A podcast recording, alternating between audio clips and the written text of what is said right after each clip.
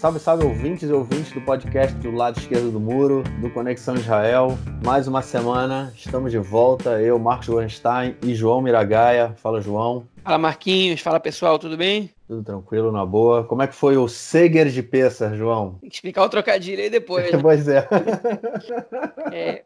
É isso. Eu vou só explicar então o trocadilho, né, para quem não entendeu, porque é, na noite de Pessar, né, a gente faz o Seder de Pessar, que é a refeição, que é Seder com, com D, né? E o que a gente, o que aconteceu essa semana, aí já entrando, fazendo uma introdução do que a gente vai estar tá falando, é que agora no período de Pessah, na festa de Pessah, é, o, todo mundo foi proibido de sair de casa. Houve um toque de recolher e o toque de recolher fala seger, ou seja, tem uma mudança no hebraico somente de uma letra na palavra e a gente, é, eu ouvi isso na televisão é, de uma mulher religiosa de Bnei Brak, é, que ela falou, ah, em vez de Leila Seder, vai ser Leila Seger, em vez de ser a noite do Seder, vai ser a noite do Seger. Eu achei, achei o trocadilho interessante, bem, bem adequado ao momento que a gente vive. E então é, a gente vai estar obviamente falando do Corona, do momento de peça, ele vai estar falando também da política que se, tem se movimentado lentamente, mas com algumas coisas interessantes aí que podem talvez mudar radicalmente o futuro, vamos ver, vamos, comentar. É, e, obviamente, coronavírus Israel e a volta hoje também do, da coluna do Nelsinho, que apesar do esporte estar parado, a gente vai estar, ele vai estar comentando aí questões sobre o esporte israelense. Bom, vamos então para o nosso primeiro bloco, é, para a gente falar do coronavírus aqui em Israel.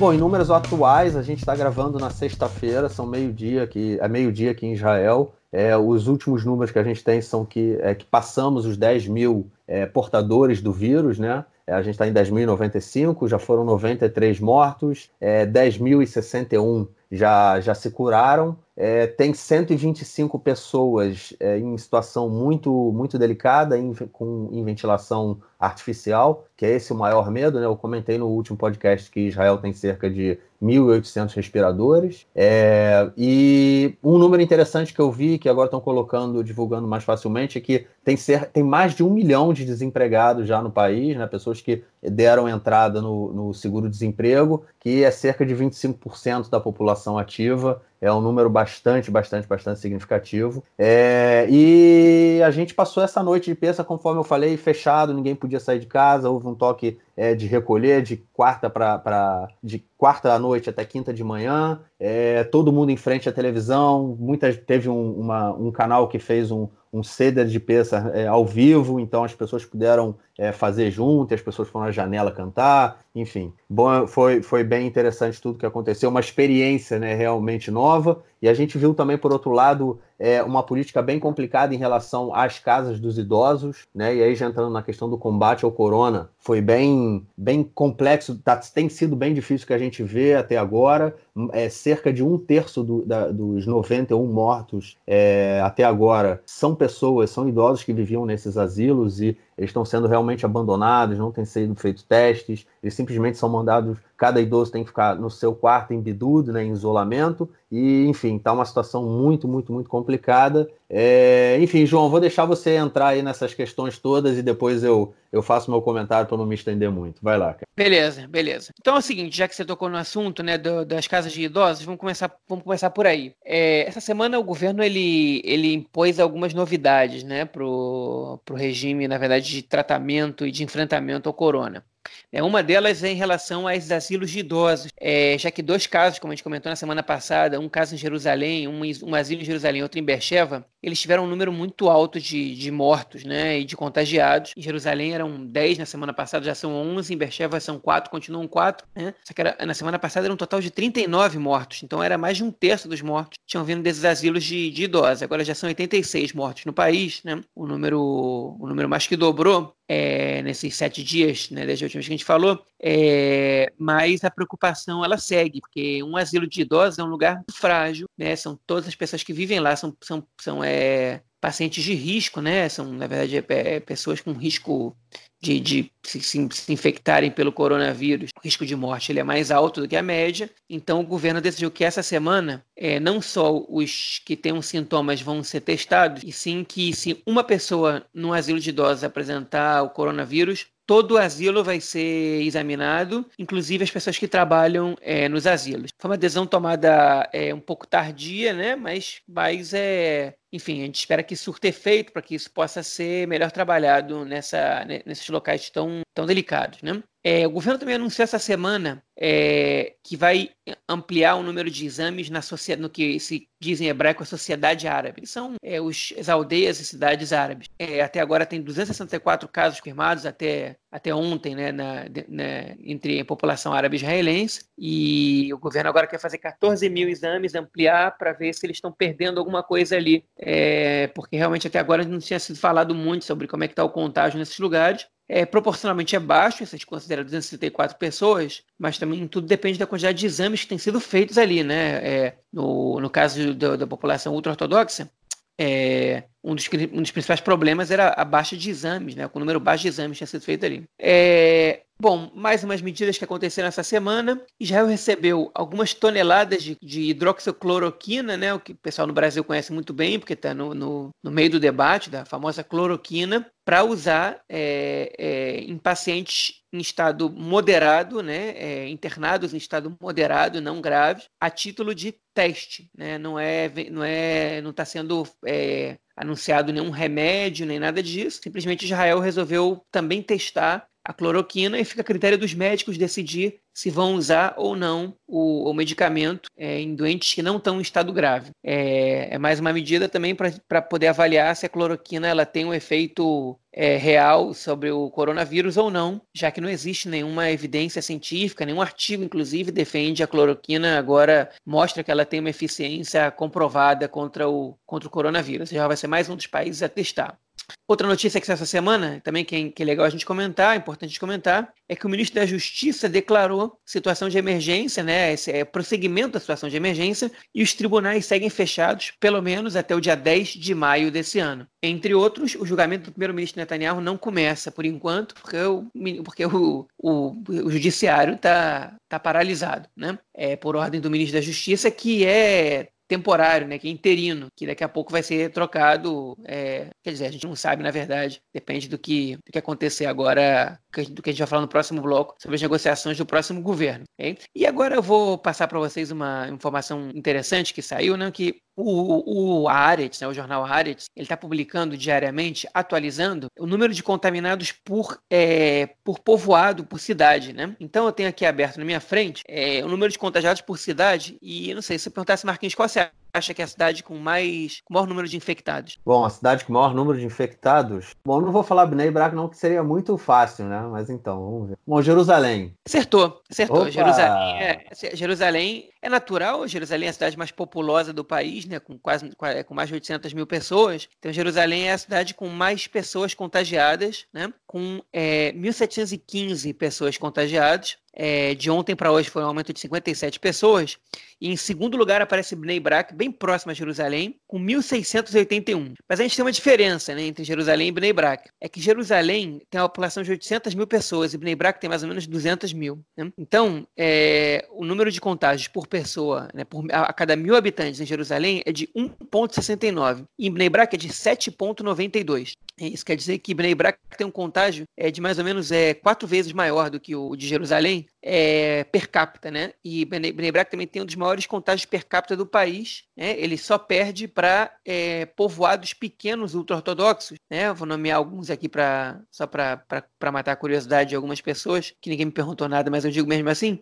É, Gilat, né? É, tem, uma, tem 21 contágios de uma média de 13,51 é, a cada mil habitantes. Né? É, Zeitan tem 16,42 a cada mil habitantes, com 19 contágios, enfim. E outros povoados ultra-ortodoxos, eles estão é, no topo da proporção do, do, dos contagiados por corona em Israel. É, só para, se o ouvinte tem alguma curiosidade, o terceiro lugar é Tel Aviv, com 350 contágios, é, 0,63 a cada mil habitantes. Elad, que também é um povoado com população ortodoxa grande, tem 222 contágios, 4,58 a cada mil habitantes. E completando o top 5, Ashkelon, 188 contágios, 1,19 a cada mil habitantes. Né? É, enfim, essas são, só para a gente também ilustrar, Haifa, a cidade do Nelsinho aí, um abraço para o Nelsinho, 95 contágios só, muito baixo a proporção, 0,29 a cada mil habitantes, uma das cidades com menor contágio entre todas as, é, as grandes cidades do país, talvez seja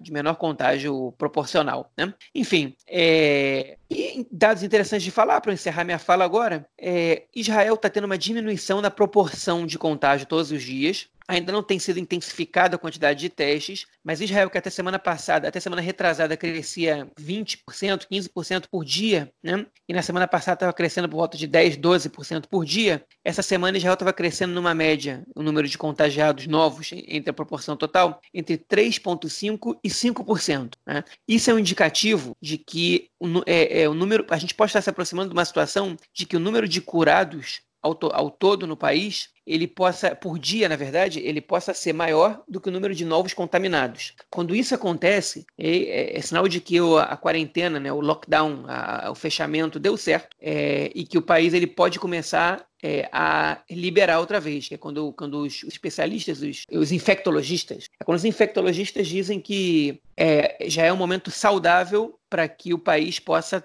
trabalhar a reabertura. Né? Israel fez até agora o teste de 117.339 pessoas, não é muita coisa, porque é a população israelense, mas o fechamento do país ele, ele mostra que tem uma diminuição realmente do número de casos, e aí a gente pode estar se preparando para um começo gradual de reabertura do país, que deve acontecer aqui no fim da festividade de Pessah, né? Que é no dia 16 de abril. O que está se calculando é que no dia 19 de abril, um domingo, domingo em Israel é dia útil, né, como se fosse uma segunda-feira é, na maioria dos países do mundo, no domingo, dia 19 de abril, o país já vai começar a ter uma flexibilidade maior de, de, em relação a ao fechamento, né, em relação à limitação é, de trânsito, de trabalhos e tudo mais. Obviamente que o país não vai voltar a ser como antes, nada vai voltar a ser como antes, principalmente de imediato, mas a tendência é que, é que as pessoas possam começar a sair de casa. A gente falou na semana passada sobre quais são as propostas que existem, o governo ainda não apresentou qual vai ser. Né? Então é, a gente passa pelo fechamento mais pesado, como o Marquinhos falou agora, em Pessar, quando todo mundo foi proibido de, de sair, né? É, tinha barreira policial nas estradas, proibindo as pessoas de, de dirigir, de cruzar de uma cidade para outra. Um fechamento total que só reabriu, que só acabou no dia de hoje, sexta-feira, às sete da manhã, né, é, para uma abertura mais gradual que pode acontecer na semana que vem. Inclusive, fazendo um, uma abertura para que a gente vai discutir no próximo ponto, né, no, próximo, no próximo bloco, o primeiro-ministro Netanyahu, ele, na verdade, é nesse mesmo bloco, ele deu um discurso dramático antes do fechamento de tudo né, em Pessah, dizendo que esse ano as famílias não vão poder comemorar juntas é, a festividade, que é uma tradição, é, assim, é, é, é como se as pessoas fossem proibidas de comemorar o Natal em família no Brasil. Né? Pessah é uma, é uma festa que se comemora em família, em todos os lugares do mundo a comunidade judaica comemora em família.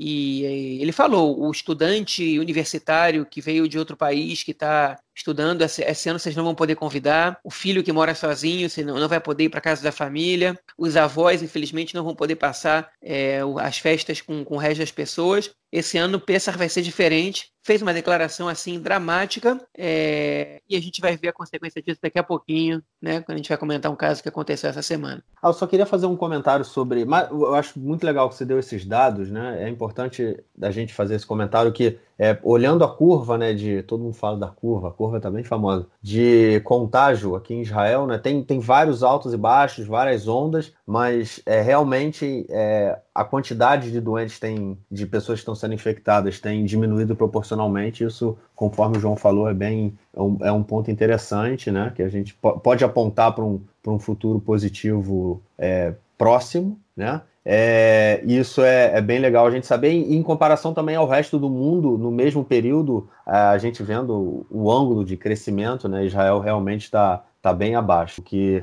realmente, o, conforme o João falou, é fruto dessa, desse período. Eu estou começando hoje a minha quarta semana sem sair de casa, é, e aí a gente começa a ver fruto disso, o que é bem, bem positivo. Agora, uma coisa interessante que você falou sobre a pesquisa, sobre as, os testes, né? É que o número de testes tem caído, o governo não tem conseguido se manter na, no, no, no como chama, na, no IAD, né? no, no goal, no objetivo. objetivo né? que ele tinha é, é, há três semanas, né? duas, três semanas, quando eles começaram a falar, que inicialmente era chegar a 10 mil, e quase chegando, e o, o foi o que o, o, Ministério da Saúde falou que chegaria a 10 mil, Israel não, não, ainda não conseguiu chegar, o Netanyahu falou que chegaria a 30 mil, eu acho que é meio viagem da cabeça dele, mas enfim, é, o último número, eu estou vendo aqui num, num site do, do, do, Maco, da Central de Notícias, é, o último número que eles têm é de quatro dias atrás, do dia 6, estavam em sete, foram feitos 7 mil é, testes. É, nos dias anteriores foram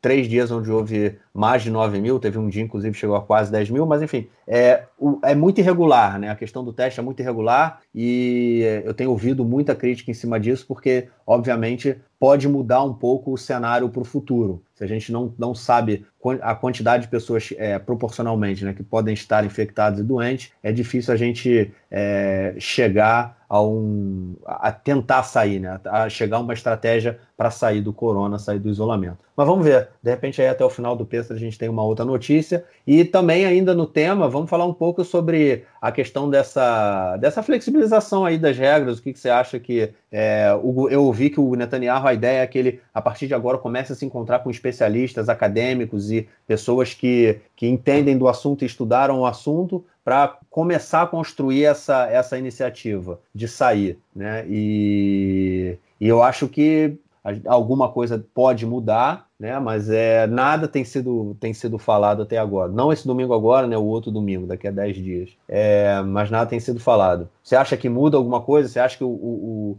a pressão em cima da economia vai fazer com que eles abram e voltem a, a movimentar alguma coisa? Eu acho que sim. Eu tô achando engraçado nessa, nessa época da corona que os, todas as, as, as, grandes declarações do Netanyahu em relação ao fechamento e abertura e tudo mais, abertura na verdade a gente não viu ainda, mas todas as grandes decisões tomadas, elas, é, o boato ele está rolando dois, três dias antes e ele se confirma com as declarações, né? Então acho que tem alguém ali dentro do, do, é, do gabinete do Netanyahu é, soltando as decisões antes de elas serem tomadas, para que a população comece a se acostumar com elas antes do tempo. Né? É evidente que, que existem alguns furos, algumas, alguns vazamentos é, oficiais, é, é, oficiais também, algumas instituições que acabam recebendo informações de antemão e uma outra pessoa acaba, acaba soltando a informação, mas tudo está se confirmando todos esses boatos estão rolando e essa questão da, da reabertura pós-Pessar é um boato que está rolando já tem um tempinho. Então, é, eu estou apostando algumas fichas de que alguma flexibilização vai começar a ter. É, eu acho que eu, eu, a gente não tem escutado tanto em Israel essa pressão da economia,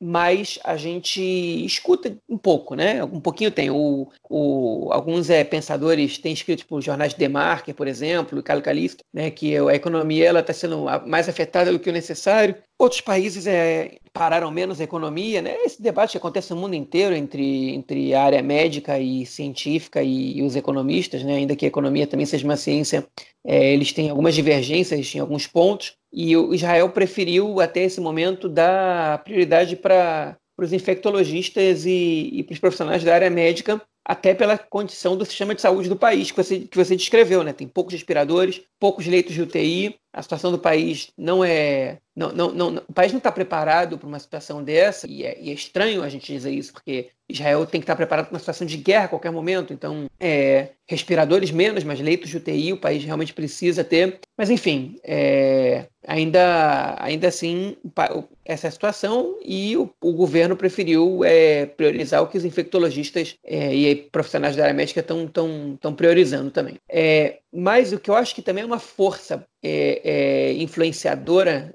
para que o Estado reabra agora aqui, de alguma maneira, é que tem vários países da Europa que estão começando a reabrir a economia com resultados semelhantes ao de Israel na contenção do vírus. E eu acho que, que em determinado momento o governo ele vai ele vai é, dar uma observada, o que está acontecendo ali, e vai reabrir também. Ou, de alguma maneira, isso dá alguma legitimidade para o governo poder dar um passo à frente. É, eu não escutei nenhum infectologista israelense dizendo que não é para não é para reabrir agora, né? Eu também não escutei nenhum dizendo que está tranquilo, pode reabrir. Mas frente a esse debate de como vai reabrir, quanto tempo vai demorar e tudo mais, você não escuta vozes dissonantes dizendo peraí, peraí, não está controlado. Então eu acho que está todo mundo agora é, nessa expectativa e, na verdade, é, como é uma abertura gradual, você continua podendo ver o que, que vai acontecer, né? Então a gente vai ver, vai, vai poder passar por essa prova agora. Mas como eu disse o, o, na, na semana passada, o Ministério de Inteligência Estratégica ele prevê que é, que a nova onda vai vir só em setembro, né? que até abril, que até, perdão, que até abril não, que até o verão, que começa aqui em junho, julho, é, a abertura ela vai ser quase total. Vamos esperar para ver. É, é, um período muito complicado também agora, porque dez dias depois, né? A gente está falando que pode ser que comece essa abertura no domingo, dia 18. Não, 19. Dia 19. É, no dia 28, se não me engano, é, na quarta-feira depois, né? Dez dias depois, é Yom Ha'atzmaut, é o dia da independência, onde a gente sabe né, que quase todo o país vai para parques e todo mundo faz churrasco, enfim. É, o, o país inteiro, oh, não o país inteiro, vamos dizer que 80% do país na rua comemorando. É um período complicado, porque se o governo começa, se as pessoas começam a se sentir muito seguras, né, achando que acabou e não sei o quê, é, pode realmente, nesse período, como foi em Purim, a gente voltar a ter uma, um, um, alto nível, um alto índice de, de contágio, né? Então, é, a mensagem do governo vai ter que ser bem, bem tranquila no sentido de ainda não, não acabou, vamos segurar um pouco, porque se tiver muita empolgação nesse período aí de John Matsumoto, da independência, a gente pode ver nos dias seguintes, nas semanas seguintes, um alto índice de contágio novamente. Mas é isso aí. Vamos, vamos esperar e, e ver o que, que a gente vai, vai ter a partir do. A gente faz um podcast ainda antes, né? Mas de repente já vem com algumas informações sobre como vai ser é, se e como vai ser o processo de abertura pós primeira onda do coronavírus. Bom, mas antes de fechar esse bloco, a gente tem que falar da notícia do Pessar, né? Que todo mundo, a gente falou disso até agora, né? Foi obrigado a ficar em casa, toque de recolher. Os, os núcleos familiares fizeram a, a, a festa em casa, sozinho. As pessoas que vivem sozinhas fizeram as festas também é, em casa sozinhas. É, porém, a gente viu o primeiro-ministro é, Benjamin Netanyahu num evento familiar, numa festa, de numa cerimônia de peça com toda a sua família, inclusive um filho que aparentemente não mora com ele em casa, né? A gente tá, o, o país inteiro proibido de sair de casa, é, as pessoas tiveram que comemorar sozinha a festa, mas o Netanyahu pode chamar o filho dele para visitá-lo, cara? Pode isso, Arnaldo? Olha, é, esse, olha só, eu não gosto muito de ficar falando sobre a família do Netanyahu, porque eu acho que é meio, não sei, acho que tira o foco, né? Se, se, se o assunto é governo, a família, se as maluquices da família do Netanyahu, que não são poucas, né, elas têm que falar mais do entretenimento mesmo. Só que a gente não está falando agora da família dele, né? A gente está falando agora do próprio Netanyahu, né? Como a gente falou, ele deu um discurso dramático às vésperas de Pessah, dizendo que essa vez ninguém ia passar a festa em família, as pessoas iam, fazer, iam comemorar a festa com as pessoas que se encontram em casa, né, que, que, estão em casa, na sua casa nesse momento, e, de repente, ele publica uma foto de Pessah, né, é, que chega ao jornalista, é, se não me engano, Barak Ravid, né, e ele publica e fala o que, que o Avner Netanyahu, que não mora com o primeiro-ministro, está fazendo na casa dele ali. O Avner é um garoto de 25 anos, né, mora, se não me engano, com a namorada, no mesmo bairro que o, que o Netanyahu, talvez a menos de 100 metros da casa dele, né, que é que é que é a distância permitida que você possa andar entre alguns lugares, mas ele não tinha permissão para ir na casa do Netanyahu porque o, o decreto ele valia até para que vizinhos não comemorassem a festa junto, né? É, então é, o, fato, o fato não é a viagem, o fato é misturar populações. A ideia era separar as populações. O primeiro-ministro ele não dá o exemplo pessoal, né? É, e aí, tipo, ele, ele dá um decreto, é difícil para muitas pessoas, e ele simplesmente ignora, para mim não vale, né? Como se ele tivesse privilégios, como se ele tivesse poderes especiais para receber o filho dele. Aí, aí vem o bizarro disso tudo, né? É, a primeira resposta disso que foi dada é, é pela, pelo governo foi que o Avner está passando esses tempos na casa do Netanyahu, né? E aí as pessoas foram investigar desde quando, né? Porque se o Avner sabia que, que, que o Netanyahu ia imprimir um fechamento e, e, antes de todo mundo, isso é, isso é tráfico de influência, né? Isso é, é, é enfim, é o que se quebra de confiança, né? Que é, enfim, que é que é, ele, não pode saber dessa, dessa informação antes de todo mundo. Mas aí, antes dessa informação circular pelos meios, antes pelo jeito do filho mais velho do Netanyahu, mais velho na verdade desse casamento com a Sara, que é a atual mulher, ele tem outra filha que é ultra-ortodoxa, vive em Jerusalém, em Meacharim, chamada Noah, que é o mesmo nome da minha filha.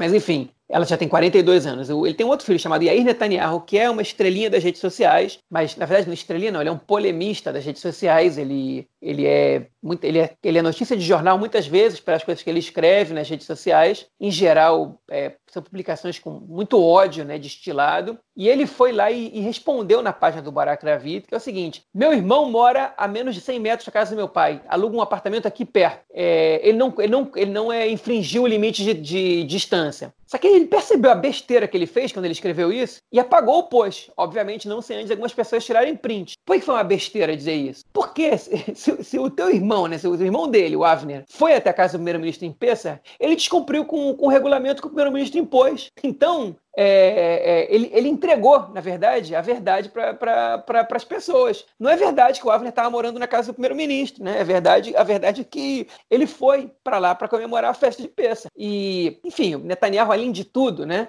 Ele estava em situação de terminando uma quarentena, o Yair e a Sara, eles foram, eles foram examinados para ver se eles estavam com, com coronavírus, porque realmente o primeiro-ministro e, e, as pessoas que estão no seu ambiente próximo têm que ser examinados constantemente, porque é uma pessoa que é importante demais para o país para cair, cair em doença. Então, se o Yair ou a Sara estão doentes, eles têm que ser isolados, porque o primeiro-ministro não pode ficar doente numa situação delicada dessa. Né? E ele leva um garoto de 25 anos para casa né, é, com risco de contagiar o primeiro-ministro. Além de tudo, né, além de não dar o exemplo pessoal. Né, é, então, o garoto é filho dele. Tudo bem, é, é a, né, a, minha sogra não pode estar com, as, com, os filhos dela nessa festa. Né? Outras pessoas não poderão estar com os filhos nessa festa. Muitas pessoas, alguns, alguns idosos passaram sozinhos as festas. As festas né? É, o que é muito triste já, já estão numa situação de, de tensão por causa do contágio e tal. Então, essa triste polêmica da semana, né? Semana passada a gente teve que falar sobre o Litzman, que é o ministro da Saúde, que é que lamentavelmente, né, é, não também não dá o exemplo pessoal. Ele, ele proíbe as rezas em grupo e vai lá rezar na sinagoga e pegou coronavírus. E agora o Netanyahu proíbe as famílias, né, de se juntarem e, e, o filho dele vai na casa dele para comemorar a festa. Então, tremenda é, é, bola fora, para não dizer outra coisa, do governo. Comportamento deprimente, deplorável. É, vão ter que se explicar, sim, o que estava o Avner Netanyahu fazendo na mesa do Netanyahu, é, do Bibi Netanyahu, do Benjamin Netanyahu na, na, na, na, festa de Pessah, né? E, enfim, e, e, acho que o Yair Netanyahu também devia começar a controlar um pouquinho as suas postagens nas redes sociais, porque além do ódio todo que ele destila, ele ainda está entregando é, o que a família está tentando esconder. Então, além de, de ser um pouco mais é, é, é, amoroso com a população e menos é, conflituoso, podia ser um pouquinho mais inteligente também. E aí, Netanyahu mais inteligente. Acho que é um bom pedido para Peça. Então, vamos lá para o nosso segundo bloco, onde a gente vai falar da política israelense. É isso. A gente comentou na semana passada que, na semana retrasada, a gente já vem comentando que o governo, que, que pode-se chegar a um, a um, governo de coalizão, né? O Carrola no Partido Azul e Branco do Benny Gantz, rachou. O Benny Gantz faz negociações com Netanyahu. Ah, na última semana, a informação que a gente passou para vocês é que estava tudo parado por conta da questão do Sipur, né? De que o é, Sipur é a anexação, né? É a anexação do Vale do Jordão, que é um debate que foi feito durante o, o, o período eleitoral, que quando foi, foi quando foi o, que o Trump liberou o acordo de paz dele, que prevê a anexação. Então, e os dois apoiaram, tanto o Gantz quanto o, o, o Bibi. Então, agora eles querem ver como é que isso vai ser, vai ser feito. E isso estava tra, travando é, o avanço das negociações para fechar o governo. E até agora o governo não foi fechado. O Benny Gantz pediu é, uma postergação do tempo para tentar construir o governo porque ele tem um mandato agora para construir o governo, mas a sensação que eu tenho não é que é ele esteja construindo o governo com Netanyahu,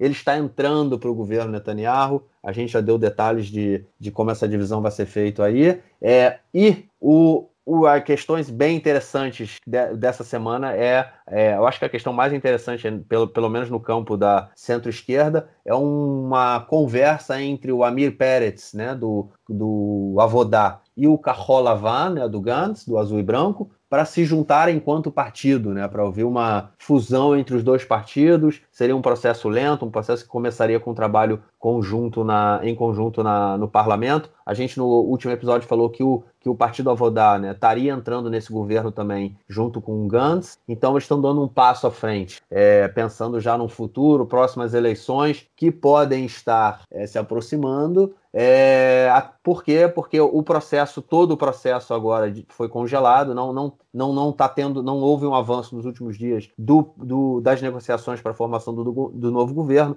Já se dividiu boa parte das pastas, né? Ainda tem um problema com com a questão do Ministério da, da Justiça, o resto já havia sido dividido, o governo com 34 ministérios, para que todos saiam felizes da vida. É, e é isso, até agora o governo não está sendo formado no momento. E que mais a gente tem aí, João? Olha, é, a gente tem o Festival de Trapalhadas do Benny Gantz. É isso que a gente tem aí. É, chega a ser assustador, né, para não dizer deprimente, como é, a, a, postura dele numa negociação tão importante, né? É, como que teve um artigo do Arendt também essa semana publicado que um jornalista pergunta como é que foi, como é que, como é que um cara desse foi, foi é, chefe das Forças Armadas, e aí, tipo, não dá para acreditar que um cara desse foi chefe das Forças Armadas, que ele, se ele entra numa, numa negociação, né, o cara, ele usou a metáfora numa guerra, sem nenhuma estratégia, né? Ele não tem nenhuma estratégia de como chegar no objetivo dele. É, talvez porque não esteja muito claro qual é o objetivo dele. Mas foi, o que aconteceu foi um festival de lambanças que é, é do Benny Gantz, que é, a gente não sabe no que, que vai culminar, mas é, é, a gente está agora, a gente entra num período de incerteza total é, e a gente vai,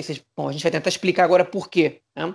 Vamos voltar para o início, então, disso rapidinho. Benny Gantz rompe com o partido dele, tá? ele tenta convencer o Yair Lapid e o, e o de entrar no governo Netanyahu, ele fracassa nessa tentativa, ele rompe com essas pessoas, okay? se, se torna o presidente da, do parlamento, da Knesset, é, e é, começa a negociar um governo de união com Netanyahu. Okay? Ele é xingado nas redes sociais, né? é tido como traidor dos eleitores, que prometeu mil vezes não fazer um governo com Netanyahu, não dar legitimidade para uma pessoa acusada de corrupção. Ele enfrenta tudo isso e começa a negociar o governo de união com Netanyahu, dizendo que nesse momento o mais importante era isso. É, aceita né, é, é, além de aceitar que o Netanyahu seja a cabeça do Likud e seja primeiro-ministro, ele também aceita que o Netanyahu seja o primeiro a ser primeiro-ministro durante um ano e meio, é, com a promessa de que depois de um ano e meio ele vai ser trocado, com um número igualitário de ministérios, ele começa a negociar achando que estava que tava se dando bem. A gente já chamou atenção na semana passada né, para o fato de que o Netanyahu dificilmente entregaria para o Gantz essa chance de ser primeiro-ministro sem perder umas eleições. Né? E eu acho que não vai precisar nem, nem desse governo de união para que o Netanyahu é, é é, não dê essa chance para o Gantz. Acho que, que, essa, que essa recusa vai vir até antes. Né? É, o Gantz começa a negociar com o Netanyahu, eles, eles, eles adiantam para interlocutores é, e, algum, e chega na mão de jornalistas a informação que está tudo quase acertado, é, inclusive de acordo com a anexação é, do Vale do Jordão né, e de alguns territórios da Cisjordânia, que é um ponto super polêmico em relação à comunidade internacional,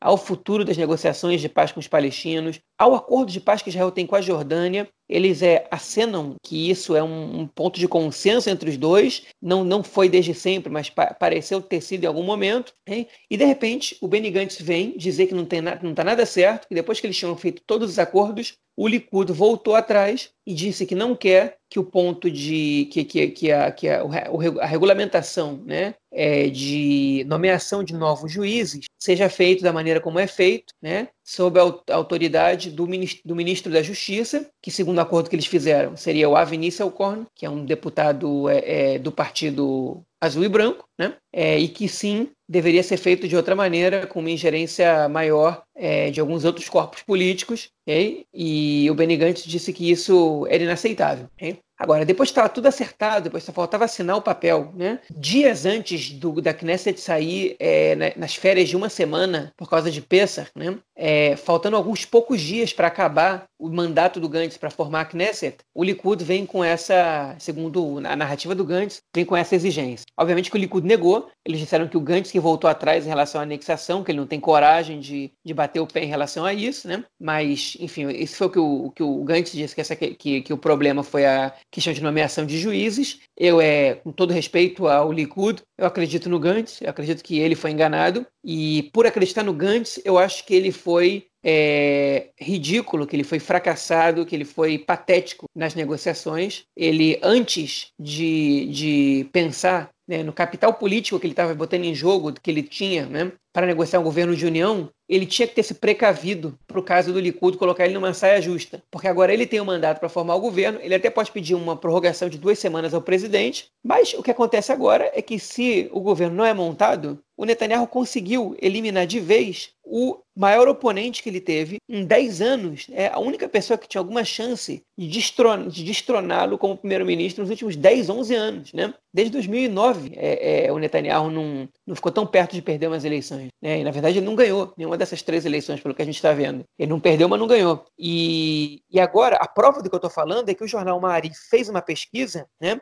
e é, essa pesquisa deu ao Likud 42 cadeiras nas possíveis eleições, 18 ao azul e branco, 16 para a lista unificada, 9 para o Yeshatid Telem, né, que é o partido do R. Lapid com Bugi Alon, que era um parte do azul e branco também, ou seja, os dois partidos ex-azul e branco chegariam a 27 cadeiras, né, não a 33 como tem hoje, e o Likud, que hoje tem 36, chegaria a 42. E aí o resto é muito parecido, Chas 8, Yamina 7, os 10 da Torá 7, o Meretz teria sete cadeiras, o Israel, o Israel nessa casa teria seis, e o Partido Trabalhista, que foi o segundo trapalhão da história, tem, é, não teria nenhuma cadeira. Não conseguiria é, entrar para a próxima Knesset, uma coisa inimaginável há 20 anos atrás, e hoje em dia muito provável de acontecer, não importa quando sejam as eleições é, e qual seja o cenário, o Partido Trabalhista tende a desaparecer ou ficar muito perto disso, é, pelas trapalhadas dos seus líderes, dos seus últimos líderes, em especial do Amir Peretz. E nesse caso eu não digo nem trapalhada, eu diria que nesse caso foi pelo egoísmo político do Amir Peretz, que pensa muito mais na sua própria carreira política do que no, no partido que ele representa, que tem tanta história e tanta, tanto significado dentro do espectro político israelense. Então a gente conseguiu ver aí que o, o Netanyahu está com a faca e o queijo na mão, porque se o Gantz não se dobra, né, ele convoca novas eleições e ganha com maioria.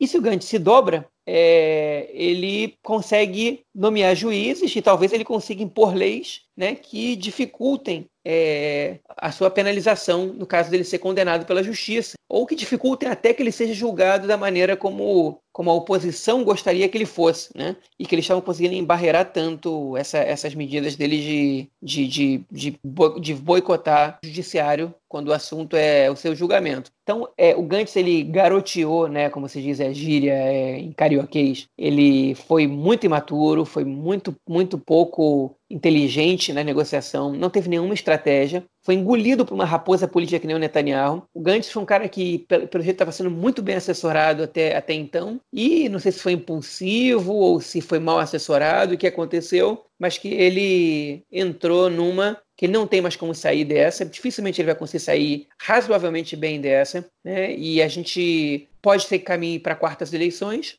se o Gantz realmente bater o pé e disser que se não for o que foi combinado, ele vai para quartas eleições. Só que o problema é que o, a situação para o Netanyahu, ela aparentemente era uma situação de win-win, né? Ele ganha fazendo o governo com o Gantz, porque o Gantz vai ser obrigado a ceder ao que ele está exigindo, ou ele ganha se ele convocar quartas eleições agora. Então, a gente, no meio de um coronavírus, para uma crise política gigantesca dessa, e, e pelo jeito, o Netanyahu, é, outra vez, nadando de braçada, eliminando os, os, é, os, os, os, adversários políticos. E o Partido Trabalhista, né, essa pesquisa só simboliza o que aconteceu, ele realmente desfez o bloco com Meretz, é, ainda está em discussão interna se o, se, o, se o partido vai ter que rachar ou não, porque uma das deputadas eleitas, uma das três né, eleitas, é Merav Mihaeli, ela é contra essa união ao governo, ela está tentando levar isso para um alto escalão do partido, para obrigar o Amir Pérez e o Itzhak Shmuley sair, a saírem do partido caso eles queiram entrar no governo. A gente não sabe o que vai acontecer. Teoricamente, o líder do partido ele tem, é, ele tem é, é essa, essa autonomia para decidir entrar no governo, né? e, e sem ser deposto ainda.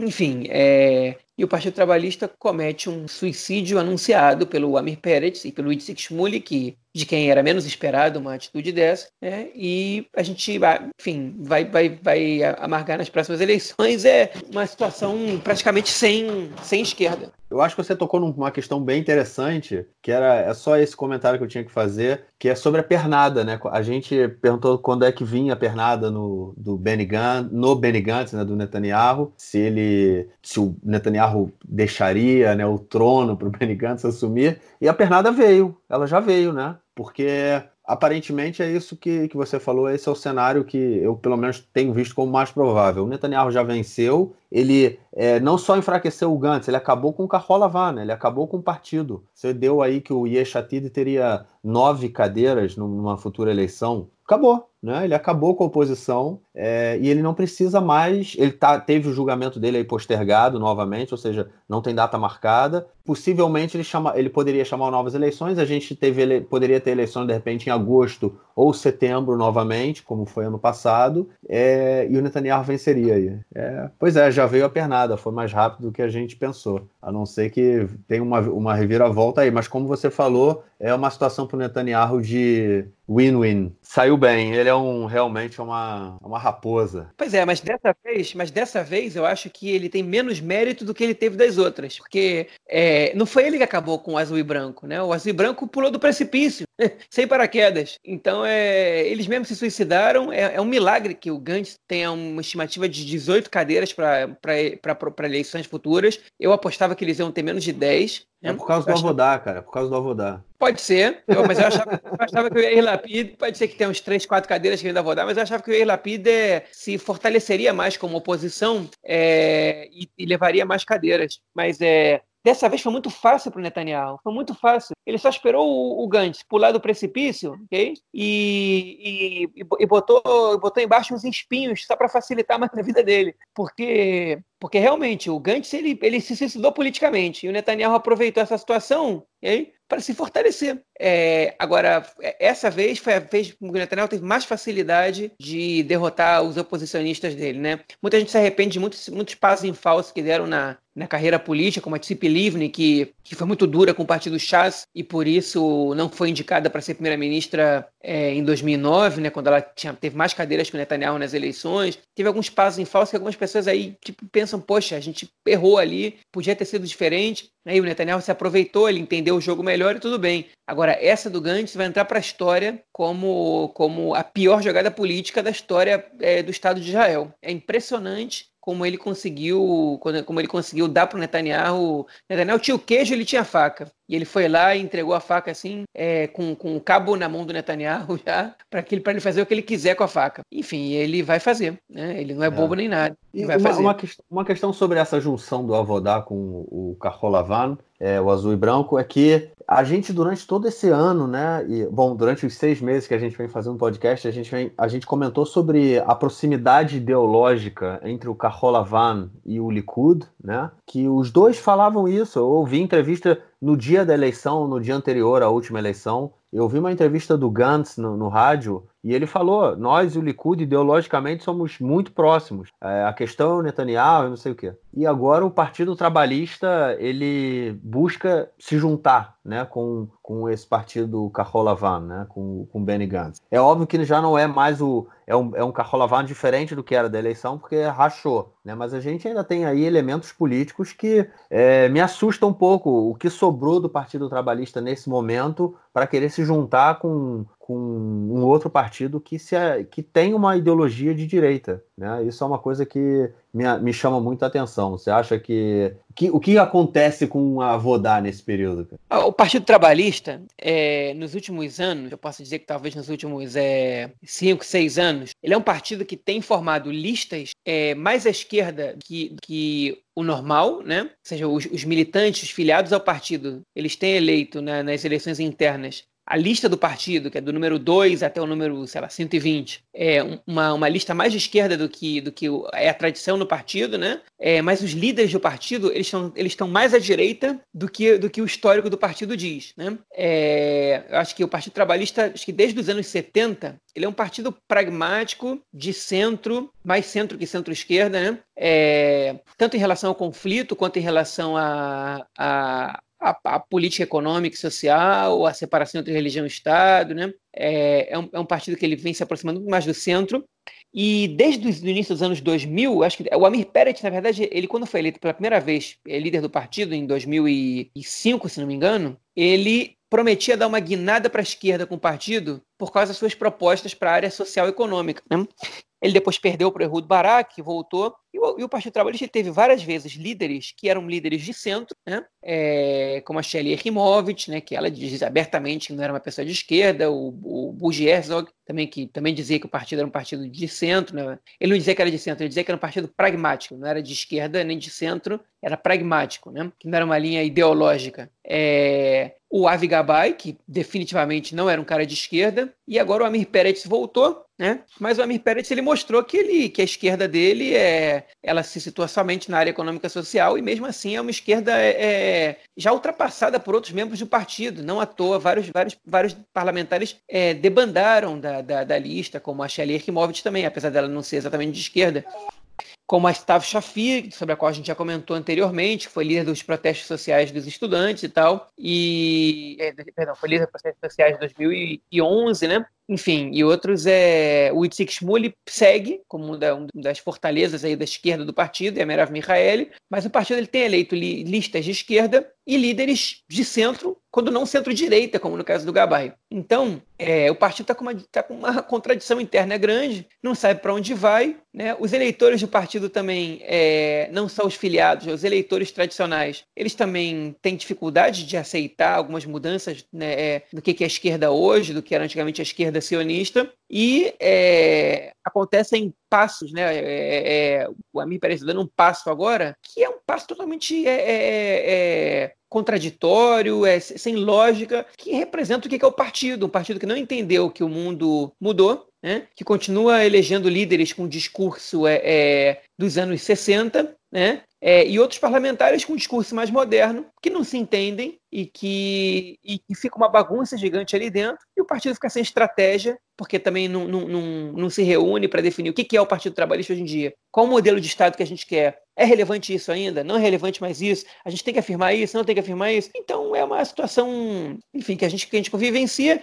e o partido também se acostumou a ser colocado em segundo plano. Né? A, a em vez de apresentar uma proposta de, de, de poder, apresentar uma proposta de ser um partido é, é, auxiliar, né, de uma linha auxiliar do partido de poder, como, como fez agora com o Benny Gantz. Né? E, o que fez, e o que aconteceu agora com o Benny Gantz, e aí eu falo do Partido Trabalhista também do Meretz, né, que é outro partido de esquerda, o Meretz ainda tem alguma noção do que é ser um partido de esquerda e as contradições internas elas são menores, embora haja. Mas eles assinaram um cheque em branco para o Benny Gantz. Os, os ouvintes que estão escutando agora, nesse tempo de quarentena, a gente às vezes está com os filhos em casa, meu filho tá, acabou de acordar, ele está falando aqui atrás. Então aí é, é só para para qualquer interferência do som são os efeitos do coronavírus agora na gravação do podcast. Enfim, eles assinaram um cheque em branco para o Benny Gantz, né? Eles disseram o quê? Você pode, a gente vai te apoiar para ser primeiro-ministro, sem saber quem era, qual era a proposta dele, sem saber é, qual era a lista que ia estar com ele, porque antes de qualquer coisa já estava anunciando que iam sentar com o Benny Gantz e não com o Netanyahu, né? Sem, sem entender que era a pessoa, e mesmo depois que ele se mostrou adepto à anexação, mesmo depois que ele fez um discurso super confuso em relação ao processo de paz ou à política econômica e social, mesmo depois de tudo isso, o, Partido Trabalhista e o Meretz continuaram assinando esse cheque em branco para o Benny Gantz, o que é patético. E agora eu estou vendo parlamentares do, do nas redes sociais, né? A Tamar Zandberg, eu, é, é, outro dia comentou, eu até respondi na página dela no Twitter, é criticando o Benny Gantz por ser incoerente e tudo mais. Eu, eu perguntei para ela, e você, alguma autocrítica sobre a sua incoerência? Você apoiou esse cara de olhos fechados, né? Passou um cheque em branco para ele e ele, e ele fez o que ele achava que ele tinha que fazer. E ele nunca negou o que ele era, né? Então, se você pergunta por que, que a, a esquerda israelense está em crise, passa também por isso, né? Eles concentraram todas as forças em derrubar o Netanyahu sem se preocupar com o que eles estavam apoiando. É, enfim, isso é ponto para muita discussão. Acho que a gente tem que, tem que deixar ela mais para depois. Beleza, vamos deixar ela para depois então. Tem água para rolar ainda, de repente, nesse período de entre as durante o período de Pesach, né, o Rola Moed, a gente vem com alguma novidade aí para passar para vocês na semana que vem. Então vamos lá para o nosso terceiro bloco, onde a gente vai ouvir o comentário do Nelsinho sobre esporte. Não é sobre o que está acontecendo no esporte atualmente, porque não há esporte atualmente, mas ele deixou uma mensagem aí para gente. Diz aí, Nelsinho. Meu caro Gorenstein, amigos do Conexão Israel, do lado esquerdo do muro, mandar uma saudação também ao João, que já está com a família em Israel, em quarentena. Eles estão em quarentena sem sair de casa ou saindo apenas para a farmácia ou para o mercadinho da esquina. Não podem sair a pé mais do que 100 metros. A família do João que chegou direto para quarentena. De fato, meu caro Gore, a gente tem amigos do Conexão Israel o esporte israelense está parado. Eventos com mais de 100 pessoas estão suspensos. Atletas ganharam férias. Atletas sozinhos têm tentado treinar, às vezes em casa, às vezes numa academia particular, mas isso aí tem sido feito de uma maneira individual e não grupal. Muita gente, na verdade, ganhou férias. E esse é um momento interessante para a gente tocar na base do esporte israelense que iniciou bom tempo antes da independência do país. Nós temos em Israel três grandes agremiações esportivas, as três principais, que têm origens políticas: a agremiação Maccabi, a agremiação Beitar e a agremiação Apoel. A agremiação Apoel, Apoel significa operário ou trabalhador.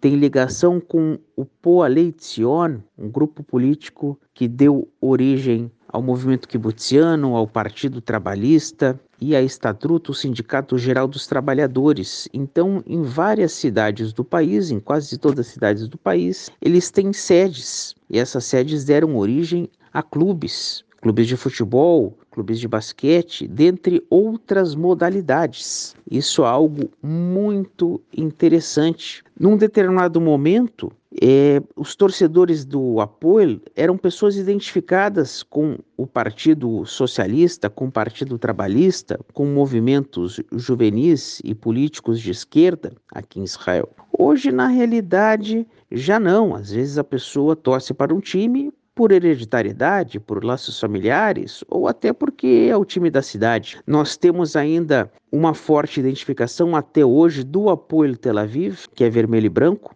e do apoio Katamon Jerusalém, que é preto e vermelho, com a esquerda israelense e com movimentos sociais. Mas fora isso, os times com o nome de apoio têm várias cores e tem várias identificações, não necessariamente com uma política de esquerda. O Beitar, sim, o Beitar Jerusalém, em especial, tem uma identificação forte com o antigo partido Herut, que deu origem ao atual partido Likud do premier Bibi Netanyahu. Tem identificação com o movimento juvenil Beitar, que é uma sigla em hebraico que significa em português Pacto de Jovens Judeus em nome de Yosef Trumpeldor. Isso é algo muito interessante também. E a torcida do Beitar tem esse nacionalismo judaico, mais puxando para a direita de um modo muito forte. E quando tem jogos de futebol do Beitar Jerusalém contra o, o, time árabe Bnei Sahnin do norte do país, tanto em Sahnin quanto em Jerusalém, há manifestações fortes de ambas as torcidas. A torcida do Beitar, inclusive,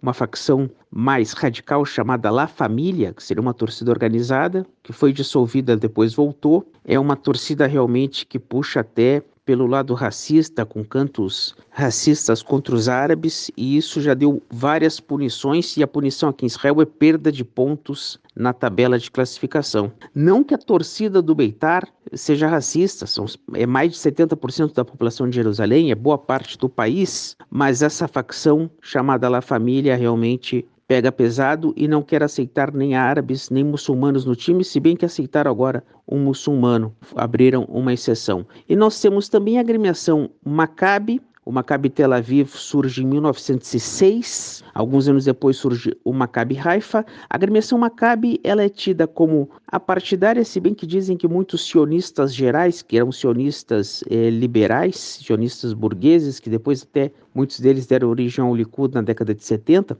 eram ligados ao Maccabi. O Maccabi ele tem essa, essa linha. Pessoas que não têm essa, essa forte ligação política hoje, mas o Maccabi Tel Aviv, principalmente com o basquete, acaba sendo o time que conquistou seis vezes o campeonato europeu e o time que leva a bandeira israelense muitas vezes para a Europa. Então nós temos essas três agremiações, não que uma, um Maccabi Haifa tenha uma ligação direta com o Maccabi Tel Aviv, com o Maccabi Petah Tikva e de outras cidades, não que o Apoio Tel Aviv, o Apoio Jerusalém e o Apoio Beersheba tenham uma amizade. Hoje são clubes rivais, mas mas na origem, e, e o Beitar de Batiam tinha ligação com o Beitar de Ramat Gan, ou de Tel Aviv, ou de Jerusalém. Mas tem uma relação direta e íntima na sua origem. Eles têm a mesma árvore genealógica, eles têm a mesma família. E a rivalidade hoje ainda em alguns casos é ideológica, no caso de um jogo entre Beitar Jerusalém contra o Apolo Tel Aviv, o time da direita contra o time da esquerda,